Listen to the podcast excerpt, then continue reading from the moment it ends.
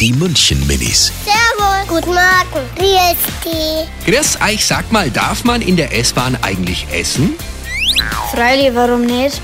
Äh, ich glaube nicht, dass was darf. Trinken darf man auch nicht. Wenn dort ein Tisch ist, ja, aber wenn dort kein Tisch ist, nein. Schon, wenn man ganz doll Hunger hat. Ich würde nicht so gerne essen. Die München-Minis. Jeden Morgen beim Wetterhuber und der Morgencrew um kurz vor halb sieben.